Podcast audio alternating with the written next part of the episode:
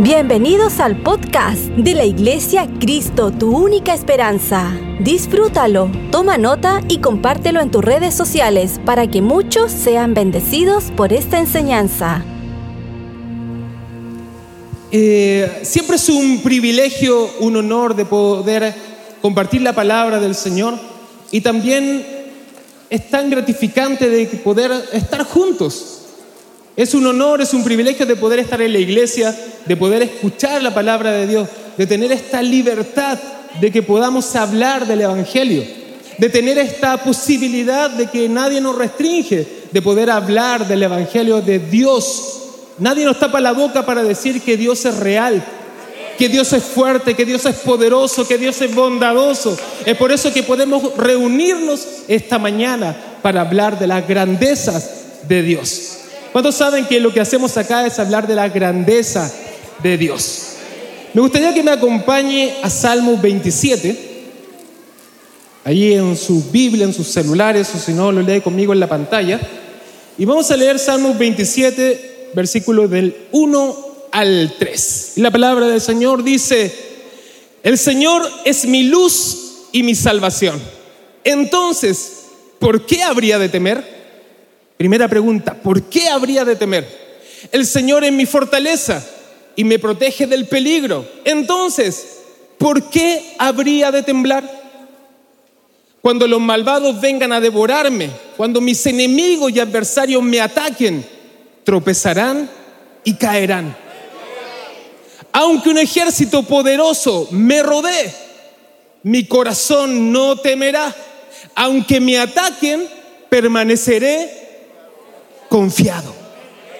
Aunque me ataquen, permaneceré confiado. Confiado. Puede cerrar sus ojos. Espíritu Santo, gracias por tu palabra. Señor, reconozco mi insuficiencia delante de ti para transmitir este mensaje, pero sé que tu Espíritu Santo está aquí, Señor, para llenar nuestros corazones, para cambiar nuestra vida, para cambiar nuestras realidades, Señor. Sé nuestra luz, sé nuestra salvación en esta mañana. En el nombre de Jesús, amén y amén. David escribe este salmo en un momento de angustia, en un momento de ataque, en un momento de persecución, en un momento de cielos cerrados, pero hay una confianza inamovible en el corazón de David. Una confianza que no se mueve con nada, ni siquiera se mueve fácilmente, no se mueve con nada. Hay una esperanza en David, en su corazón. Independiente que él estaba viviendo una etapa de persecución, una etapa donde veía a los enemigos, una etapa donde sus enemigos lo atacaban, una etapa donde él se sentía oprimido, pero su corazón estaba confiado en el Dios que era su luz y su salvación. David, al igual que nosotros, un ser humano, una persona, y llevo muchos mensajes hablando de esto, que somos personas, que somos personas débiles, pero nuestra confianza no está puesta en nosotros, nuestra confianza está puesta en el Dios de los cielos. Mi confianza no está puesta en mis fuerzas, sino que mi confianza está puesta en el Dios que es mi luz y mi salvación. Entonces por eso que dice en el versículo 1, si lo puedes colocar por favor de nuevo, el Señor es mi luz y mi salvación. Y aquí viene la primera pregunta, ¿por qué habría de temer? ¿Usted se ha hecho esa pregunta? Y porque finalmente cuando estamos en el proceso hay temor. Pero David dice, ¿por qué habría de temer? ¿Por qué tendría que tener miedo si el Señor es tu luz? Si el Señor es tu salvación, si el Señor te muestra el camino, la ruta, si el Señor te ha salvado, si el Señor te ha sacado del hoyo y te ha mostrado su grandeza, ¿por qué habrías de temer? ¿Por qué vamos a tener miedo? Eso es lo que David nos está mostrando en este mensaje. Una fe, una confianza inamovible. Algo que no se mueve con las circunstancias, ni con lo que estamos pasando ni viviendo. Es una fe que viene del cielo. Es una fe más grande. Luego el Señor es mi fortaleza. El Señor es mi fortaleza y me protege del peligro. Fortaleza del Señor. ¿Cuántos necesitan fuerzas? Yo hace algunas semanas predicaba y les compartía esto. ¿Qué fuerza necesita? ¿Necesita robustecerse usted o necesita que Cristo se siga fortaleciendo en usted? Aquí hay un cambio del paradigma. No necesito ser más fuerte. ¡Ey! No necesitas ser más fuerte. Necesitas menguar para que Cristo crezca en ti. Es que yo no le estoy pidiendo al Señor, dame más fuerza. Quiero tener más músculo. Señor, quiero menguar, quiero solamente mirarte a ti y tú ser el reflejo en mi vida. Cambiamos nuestra perspectiva, nuestra manera de pensar, nuestra manera de ver. ¿Dónde está tu fortaleza? ¿Dónde está tu fortaleza? En David, él decía que su fortaleza estaba en el Señor. Nuestra fortaleza, nuestra fortaleza nos protege del día malo, nos infunde aliento. Entonces, ¿por qué habríamos de temblar? Entonces, cuando tú estás en situaciones complejas, situaciones difíciles de, de la vida, ¿por qué hay temor? ¿Por qué ves el futuro y te da miedo? ¿Por qué ves tu circunstancia que estás pasando en este día y tienes temor? Sino que tenemos que tomar esto que David nos está enseñando y decir, el Señor es mi luz, el Señor es mi salvación, el Señor es la fortaleza de mi vida. Es por eso que no tengo temor, es por eso que no tiemblo frente a las circunstancias. David, David era un gran guerrero.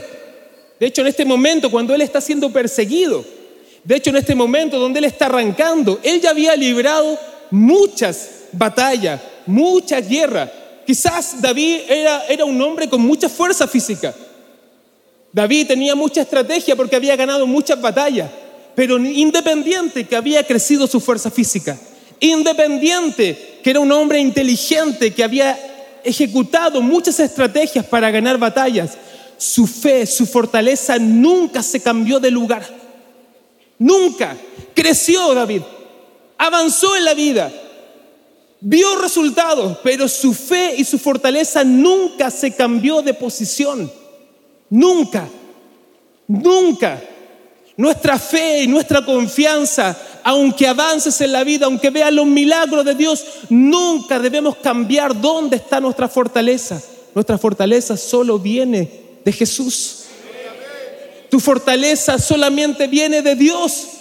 Y aunque era un hombre fuerte, aunque era un hombre con estrategia, que las cosas le habían dado resultados, él sabía que su fortaleza solamente para su vida venía del Señor. ¿Cuántos saben eso? ¿Cuántos saben que nuestra fortaleza solamente viene de Dios? En Efesios 6:10 dice, Efesios 6:10, traducción lenguaje actual, dice, finalmente, dejen que el gran poder de Cristo les dé las fuerzas necesarias. ¿Cuántos necesitan fuerza? El gran poder de Cristo que está en ti, que está en ti, ese poder que está en ti, ¿usted lo cree que ese poder está en usted? Ese poder que Dios puso en nosotros está en usted. Y la gente va a ver reflejado ese poder en su vida. Pero si rara vez sabemos que ese poder está en nosotros, pero si no lo experimentamos en nuestro diario vivir, ¿cómo sabremos que el Señor está con nosotros? ¿Cómo usted sabe que el Señor está con usted? ¿Cómo sabe si finalmente nos es más fácil a nuestra mente pensar que los contactos que tengo me van a ayudar? Que la billetera que tengo me va a sostener? que el trabajo que tengo en este momento, en mi sustento, porque eso es natural y eso es más fácil de pensar y de entender. Claro, la casa donde estoy es la que me da seguridad. Eso es natural. ¿Qué pienso? ¿Dónde está mi fortaleza? ¿En que veo que tengo una cuenta corriente que me alcanza para llegar al final de mes? ¿Dónde está tu fortaleza? ¿En los títulos que has alcanzado en esta vida? ¿Dónde está tu esperanza? en que voy a vender algunas propiedades para poder tener más? ¿O el Señor me está abriendo caminos? ¿O el Señor está colocando su esperanza en mi vida?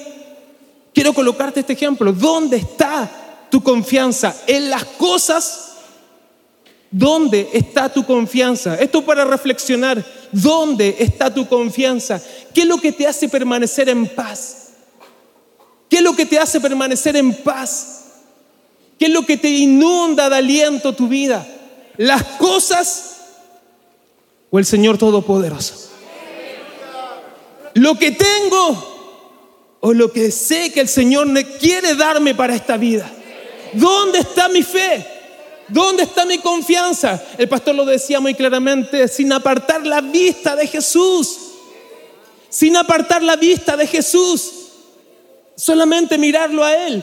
Pero es que sí, necesitas cosas. Claro, Dios lo sabe. Dios sabe que necesitas cosas, pero ¿dónde está tu corazón? ¿Dónde está tu confianza? En las cosas que tenemos, en las cosas que acumulamos. Oh, en el Dios grande, en el Dios poderoso, en el Dios omnipotente, en el Dios que tiene todo poder, todo cuidado de nosotros. ¿Dónde está tu corazón? ¿Dónde está mi corazón? Por eso es que podemos decir, independiente de las circunstancias de la vida, ¿en qué habría de temer? Wow, no es porque yo me pueda enfrentar a esa circunstancia. Imagínate que hay circunstancias que tú no puedes hacer nada. No, está fuera de tu control completamente. Pero puedo decir en mi corazón, ¿por qué habría de temer? Porque no lo tengo que hacer yo. Lo va a hacer Dios. Dios va a hacer un milagro tremendo en tu vida. Yo, yo lo creo. De verdad que lo creo.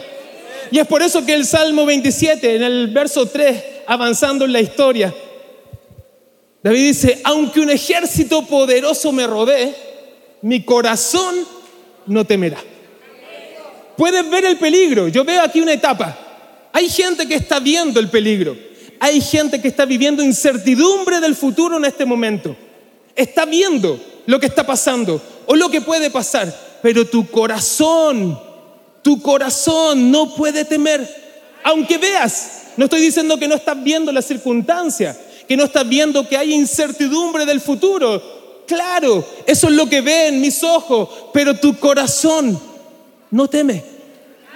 Tu corazón no teme. Aunque me ataquen, esto es mucho más allá. Aunque ya viste el peligro, pero quizás otros me dicen, Miguel, pero sé que yo estoy viviendo un ataque del enemigo en este momento. Y yo estoy viviendo el momento tan difícil, el momento tan complejo. Y David dice, aunque me ataquen, permaneceré confiado. Permaneceré en la iglesia. Permaneceré orando. Permaneceré creyendo. Permaneceré oyendo su palabra. Permaneceré. ¡Ey! ¿Cuántos permanecemos en Cristo, en la roca que es nuestra salvación? Es por eso que David puede decir, independiente de que veía el peligro, independiente que los enemigos lo atacaban, independiente que tú estás viviendo el proceso difícil, tu corazón no teme, tu confianza está más allá de los cielos, tu confianza está en el Dios que creó todo. Puedes estar en cualquiera de las etapas, viendo el peligro, pero puedes estar viviendo el peligro, pero tu corazón dice, el Señor es mi luz, mi salvación, mi fortaleza. Amén. Hace alguna, hace alguna semana me llegó un escrito, porque fue el Día Internacional del Niño Prematuro. Y esto fue lo que me inspiró a poder hablarte el día de hoy. Yo sentí tan claramente del Espíritu Santo que tenía que darle esta palabra el día de hoy. Y yo no sé si usted tiene su corazón abierto y expectante para escuchar esto. No se lo voy a decir yo, es el Espíritu Santo que le va a dar esta palabra, que lo va a llevar una nueva temporada en su vida. Independiente, por eso decimos, independiente de lo que venga, de lo que pase, Dios está mucho más allá de todo. Dios tiene el control de todo.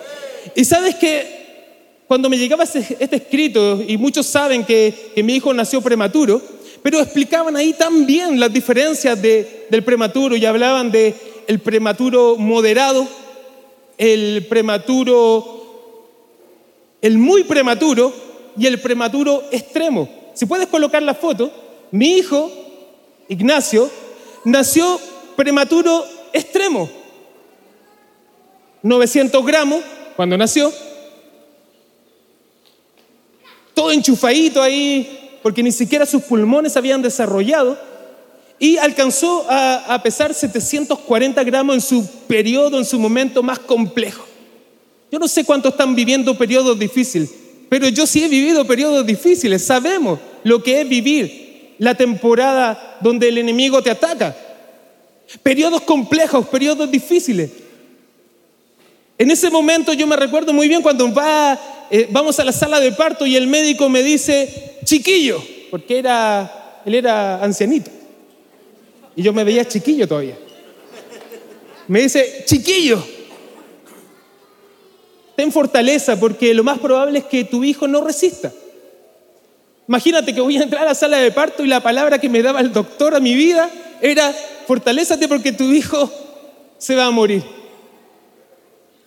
Pero mi confianza no estaba en lo que decía el médico. Mi confianza no estaba puesta en lo que estaba viendo. Imagínate que era un bebé tan pequeño. 900 gramos que lo ves que ni siquiera te dicen, ni siquiera sus pulmones están funcionando.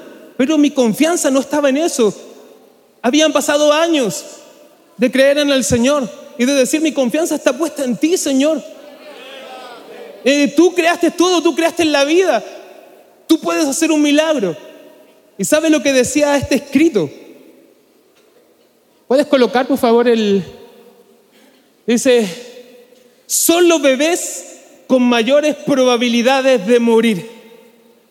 Tú puedes estar pasando exactamente lo mismo y te están diciendo, tú vas a morir, tú no vas a seguir adelante. Y eso es, es una declaración y es algo que puede ser verdad y que puede ser una realidad. Y te pueden estar diciendo, tú vas a morir. Y es verdad, son los bebés con mayores probabilidades de morir y suelen tener graves deficiencias en su desarrollo si llegan a sobrevivir. Wow, si llegas a sobrevivir, pero vas a estar mal, vas a quedar mal igual. Pero sabes que me encantó porque esto eh, es el escrito que me llegó de este Día Internacional y dice, aunque, me encanta, aunque, y ahí yo veo a Dios, aunque, aunque, siempre habrá algún que otro milagro. Yo no sé cuántos necesitan un milagro de Dios. Un milagro de Dios. Algo que tus fuerzas no pueden hacer. Algo que tú no puedes lograr. El Dios de los cielos sí lo puede hacer. Aunque, aunque. Eh,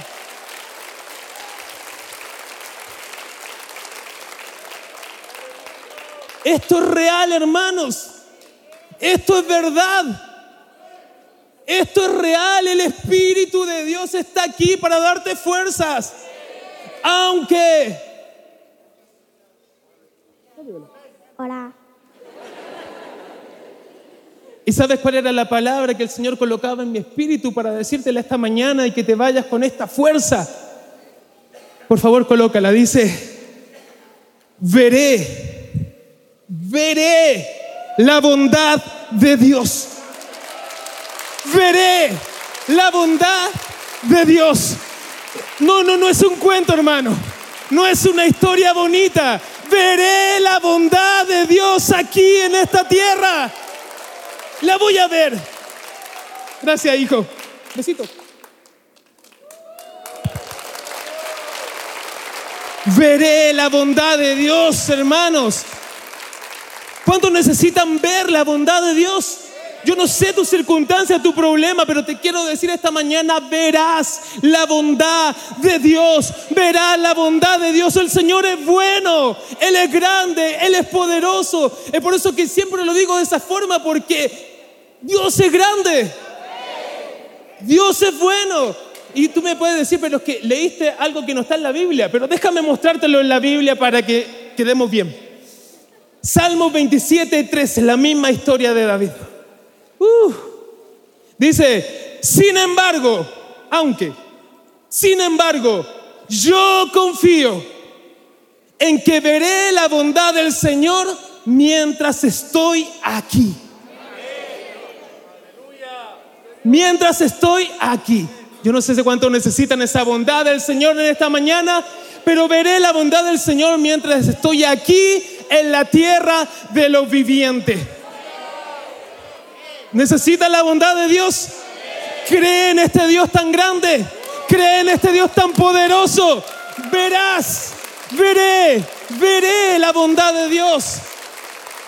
Porque yo encuentro que muchas veces nos pasa que creemos en las historias, que creemos que Dios abrió el mar, que creemos que Dios sanó al paralítico, que Dios, Dios dio vista a los ciegos y tenemos esa fe. Y también creo que a veces creemos que Dios nos da vida eterna, que tenemos salvación, que estamos salvos. Pero ¿sabe qué nos pasa? Que nos cuesta creer que aquí, ahora, en este momento, en este instante, en este momento de la vida, Dios puede ser tan bondadoso como fue allá y como lo va a hacer allá. Yo creo que eso lo creemos. Yo creo que usted cree las historias de la Biblia. ¿Sí o no? ¿Usted cree en este Dios histórico en que nos mostraron las cosas? Sabe que ese mismo poder, uh, ese mismo poder, ese mismo poder el que te va a decir, tú vas a ver tu milagro, tú lo vas a ver, nadie te lo va a contar, tú lo vas a ver. Y me encanta como lo dice en la traducción lenguaje actual. Dice, Salmo 27, 13, dice, pero yo sé, yo sé que viviré para disfrutar. Uh, yo no sé si usted quiere disfrutar o quiere llorar solamente. Yo sé que viviré para disfrutar de tu bondad junto con todo tu pueblo. No hay excepción. No, no es que uno es más santo y el otro no. No, no hay excepción. Junto a todos. Si usted lo cree, si usted lo cree, va a ver la gloria de Dios. Usted va a ver la bondad de Dios aquí en esta tierra. ¿Cuál es su dificultad? ¿Cuál es su problema? ¿Cuál es su circunstancia que está pasando, hermano? ¿Tiene temor al futuro? ¿Tiene temor a lo que va a venir? Eso es lo que ve en sus ojos naturales, pero su corazón, si su corazón nunca se aparta de mirar al Dios de los cielos, no tenga temor no va a temblar, no se va a debilitar porque el Señor va a seguir creciendo en usted y le va a seguir infundiendo aliento en el día malo. Vamos a pasar el día malo, pero agarrados del Señor. En el verso 14 dice, Salmo 27, 14 dice, por eso me armo de valor y a veces cuando leemos esto quizás podemos decir, ah, es que tengo que yo tener nuevas fuerzas de nuevo, tengo que creer en mí, porque está diciendo, por eso me armo de valor. Y dice, y me digo a mí mismo, y me gustaría, esto es algo medio loco, pero si me quiere acompañar, puede tomar su celular, puede colocar la cámara. Vamos, como dice nuestro pastor, un acto de fe, un acto de fe. Coloque la cámara. Ahí. ¿Sí? Vamos, tome su celular y colóquela en modo selfie. La cámara para que se vea usted mismo. Porque el versículo dice, por eso me armo de valor y me digo a mí mismo, mírese. Y dice, esto es lo que usted se va a decir a usted mismo. Pon tu confianza en Dios. Miguel, pon tu confianza en Dios. No mires para el lado. No mires la circunstancia. Pon tu confianza en Dios. No seas tonto. Pon tu confianza en Dios. Dígase usted. Pon tu confianza en Dios. No mire lo que está pasando.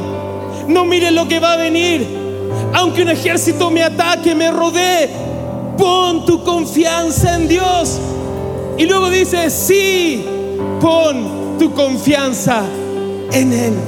¿Se miró? ¿Lo cree? Se miró. Se dijo, su confianza está en Dios.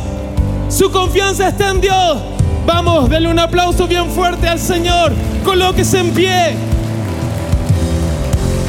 Mi mirada su mirada debe estar en lo más alto, en lo más alto, no más la cabeza abajo, no, no más la cabeza mirando el suelo, su mirada mirando lo más alto, al Dios de nuestra salvación, al Dios de nuestra fortaleza, al Dios de su socorro.